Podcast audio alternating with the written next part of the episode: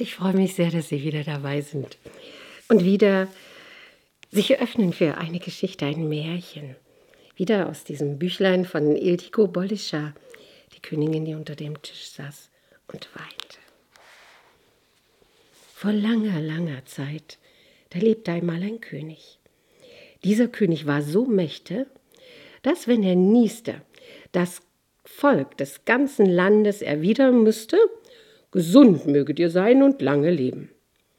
Wenn er einen Schnupfen hatte, war im ganzen Land nichts anderes mehr zu hören als Gesund möget ihr sein und lange leben. Jeder sagte es. Nur der Schäfer mit den Sternenaugen wollte es nie sagen.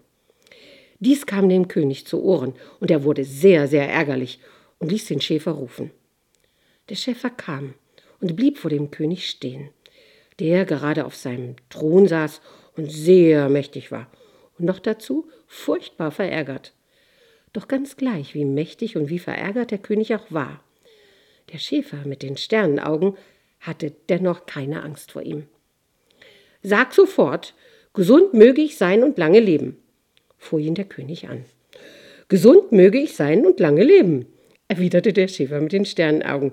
Ich, ich, du Trunkenbold, du, du, du Lump, du, schrie der König. Ich, ich, Eure Majestät, erwiderte jener. Aber ich, genau ich, brüllte der König und schlug sich wütend auf die Brust. Ich, aber sicher ich, sagte der Schäfer wieder und schlug sich dabei sanft ebenfalls auf die Brust. Als der König in seiner Wut nicht mehr wusste, was er tun sollte, warf der Zeremoniemeister ein Du sag, sag sofort, gesund möget ihr sein und lange leben, Eure Majestät. Denn wenn du es nicht sagst, bist du dem Tode geweiht. Ich sag das nicht, bis ich die Königstochter bekomme, antwortete der Schäfer. Die Königstochter hielt sich ebenfalls im Saal auf.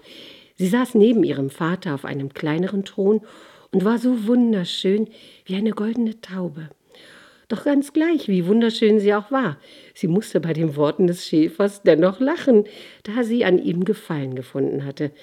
Er gefiel ihr besser als jeder Königssohn. Der König aber befahl, den Schäfer unverzüglich in den Kerker des weißen Bären zu werfen. Die Soldaten nahmen ihn auch gleich mit und warfen ihn in den Kerker des weißen Bären, der zwei Tage lang nichts zu fressen bekommen hatte, damit er noch wilder wäre. Als sie die Tür zuschlossen, ging der Bär sofort auf den Schäfer los, um ihn in Stücke zu reißen und zu fressen. Aber als er dessen Sternenaugen sah, erschrak er so sehr, dass er sich fast selber gefressen hätte. Er kauerte sich in den entferntesten Winkel des Kerkers, musterte den Schäfer von dort, wagte es aber nicht, ihm etwas anzutun. Dabei plagte ihn der Hunger so sehr, dass er sich die Pratzen leckte. Der Schäfer seinerseits wendete seine Augen nicht vom Bären ab, und um sich wach zu halten, stimmte er ein Lied an, denn er wusste, wenn er einschliefe, würde ihn der Bär sofort zerreißen. Aber er schlief nicht ein. Und am Morgen kam dann der Zeremonienmeister, um die Knochen des Schäfers in Augenschein zu nehmen, und sah, dass ihm kein Haar gekrümmt war. Er führte ihn zum König hinauf, der furchtbar verärgert war, und sprach Nun, jetzt warst du dem Tode nahe. Sagst du endlich, gesund möge ich sein und lange leben? Der Schäfer aber sagte nur hm, ich fürchte nicht einmal zehn Tode. Ich sage es nur, wenn ihr mir die Königstochter zur Gemahlin gebt. Dann laufen deine zehn Tode, und der König befahl, den Schäfer in den Kerker der riesigen Stachelschweine zu werfen. Die Soldaten taten wie ihm geheißen und gaben den stechenden Stachelschweinen eine Woche lang nichts zu essen, damit sie noch bösartiger wurden.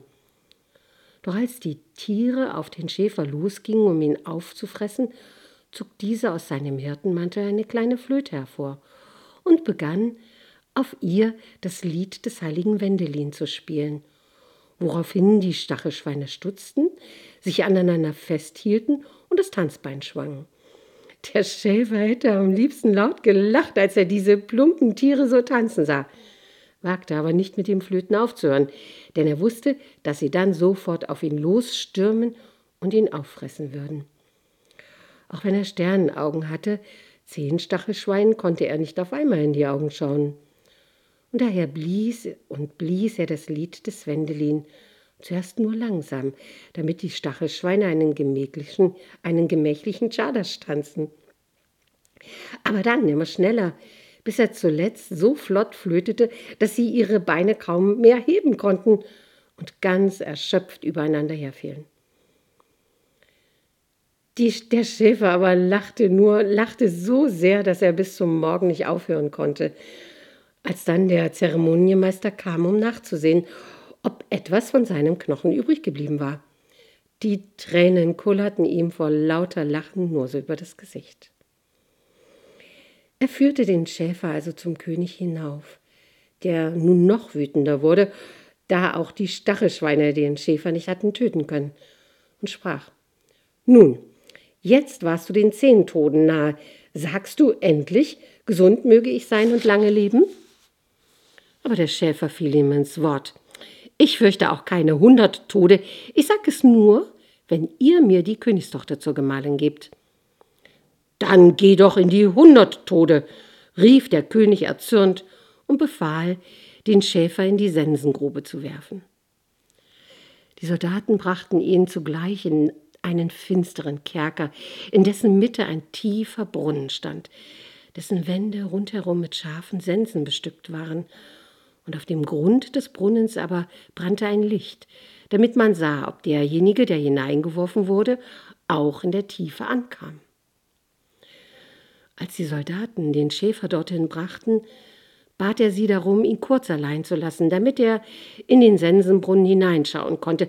Vielleicht werde er sich's ja noch mal überlegen, ob er zu dem König nicht doch lieber sagen wollte, gesund möget ihr sein und lange leben. Die Soldaten gingen hinaus. Der Schäfer aber stellte seine Axt neben dem Brunnen, legte seinen Hirtenmantel darüber und setzte seinen Hut darauf. Doch zuerst hängte er noch seinen Ranzen darunter, damit es so aussähe, als ob er unter dem Hirtenmantel wie ein Körper wäre. Und dann rief er den Soldaten zu, er habe es sich überlegt, er würde es doch nicht sagen. Die Soldaten kamen herein, stießen den Hirtenmantel, den Hut und den Ranzen in den Brunnen, und sie horchten, wie er von Sense zu Sense fiel, bis er unten anlangte, und sahen noch, ob er das Licht ausgelöscht hatte. Danach gingen sie fort, beruhigt, dass es mit dem Schäfer nun wirklich aus und vorbei war. Der Schäfer aber lachte in der dunklen Ecke, in der er sich versteckt hatte. Am Tag darauf kam der Zeremonienmeister mit einer Laterne und fiel beinahe in Ohnmacht, als er den Schäfer erblickte. Er führte ihn zum König hinauf, der da noch viel, viel wütender wurde. Doch trotz allem fragte er: Nu, jetzt warst du hundert Tode nahe, sagst du endlich, gesund möge ich sein und lange leben? Doch der König, doch der Schäfer erwiderte nur, hm, ich sag es nicht, solange ihr mich, mir nicht die Königstochter zum Gemahlin gebt. Vielleicht kommen wir ja auch billiger ins Geschäft, sagte der König, als er sah, dass er den Schäfer auf keine Weise aus dem Weg räumen konnte, und befahl, die Pferde vor die königliche Kutsche zu spannen. Dann setzte er den Schäfer neben sich und hieß den Kutscher, sie in den Silberwald zu fahren. Dort aber sprach er zu ihm, Siehst du diesen Silberwald? Ich gebe ihn dir, wenn du sagst, gesund möge ich sein und lange leben.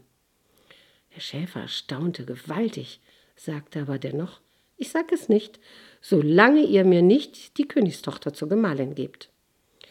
Der König grämte sich, er ließ den Kutscher weiterfahren, und sie erreichten die goldene Burg. Dort sprach er, Siehst du diese goldene Burg? Ich gebe dir den Silberwald und die goldene Burg. Nur sag endlich, gesund möge ich sein und lange leben. Aber der Schäfer sagte, obwohl er aus dem Staunen gar nicht herauskam, nein, ich sag es nicht, solange ihr mir nicht die Königstochter zur Gemahlin gebt. Und da überkam dem König ein großer Kummer. Er ließ den Kutscher bis zum Diamantensee fahren, und dort sprach er, Siehst du diesen Diamantensee, ich gebe dir den Silberwald, die goldene Burg und den Diamantensee. Dies alles gebe ich dir, nur sag endlich, gesund möge ich sein und lange leben. Und da musste der Schäfer seine Sternenaugen schließen, um den See nicht allzu sehr zu bewundern. Trotzdem erwiderte er, nein, nein, nein, ich sag es nicht, solange ihr mir nicht die Königstochter zur Gemahlin gebt. Und da erkannte der König, dass er sich vergeblich abmühte. Also gab er sich geschlagen. Nun, was soll's, ich geb dir meine Tochter zur Frau, aber jetzt sag endlich, gesund möge ich sein und lange leben. Wie sollte ich das nicht sagen? Gewiss werde ich es sagen. Und der König freute sich so sehr darüber und verkündete, dass seine Tochter heiraten würde, damit sich all seine Untertanen mit ihm freuen konnten. Und alle Untertanen seines Landes freuten sich sehr, dass die Königstochter, die so viele Prinzen fortgeschickt hatte, den Schäfer mit den Sternenaugen doch lieb gewonnen hatte. Es wurde eine große Hochzeit gefeiert. Im ganzen Land hielten alle ein Festmahl. Und sie tanzten, selbst die Todkranken und die Kinder, die erst an jenem Tag geboren waren. Doch das größte Freudenfest wurde im Hause des Königs gefeiert.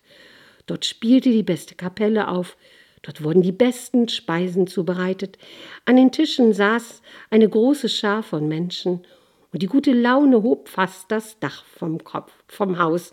Doch als der Brautführer den Schweinskopf mit dem Meerrettich brachte, so wie es sich gehört vortrug, Suppte gibt es keine mehr.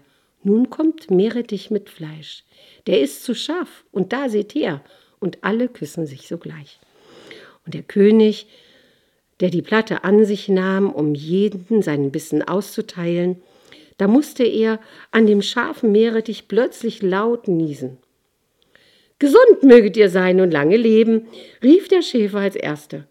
Und der König freute sich so sehr, dass er in seiner Freude auf der Stelle starb. Da wurde der Schäfer mit den Sternenaugen König. Und er wurde ein guter König. Nie forderte er von seinen Untertanen, ihm gegen ihren Willen Gutes zu wünschen. Und doch wünschte ihm jeder unbefohlen Gutes, weil er ein guter König war und ihn alle sehr mochten. ja, gesund mögen sie sein und lange leben, das kann ich Ihnen ja sagen. und wie schön ist es zu sehen, wenn wir uns selber treu bleiben und was sich dann alles so zeigt. Gesund mögen Sie sein und lange leben. Alles Gute.